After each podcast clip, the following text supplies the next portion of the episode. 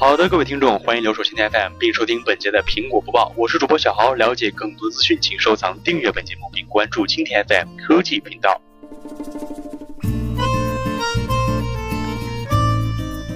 苹果正在为即将面世的全新苹果 TV 准备做更多应用。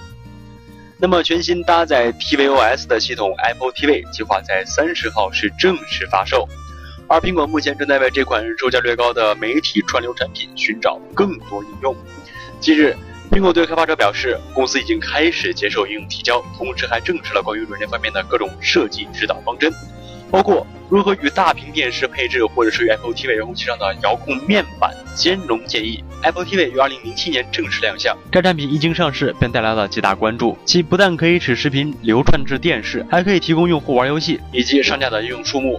但是苹果已经有诸多游戏是包括在内，比如说是《浴火银河》《雷曼大冒险》《其他英雄》这类产品，以及 YouTube 的这类视频软件。用户在全新的 Apple TV 上可以找到各种各样熟悉的应用，比如说是 iTunes。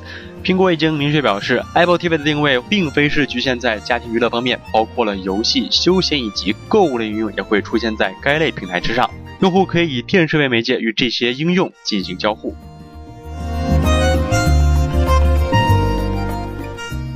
以上是本节苹果播报的全部内容。了解更多资讯，请收藏、订阅本节目，并关注青田 FM 科技频道。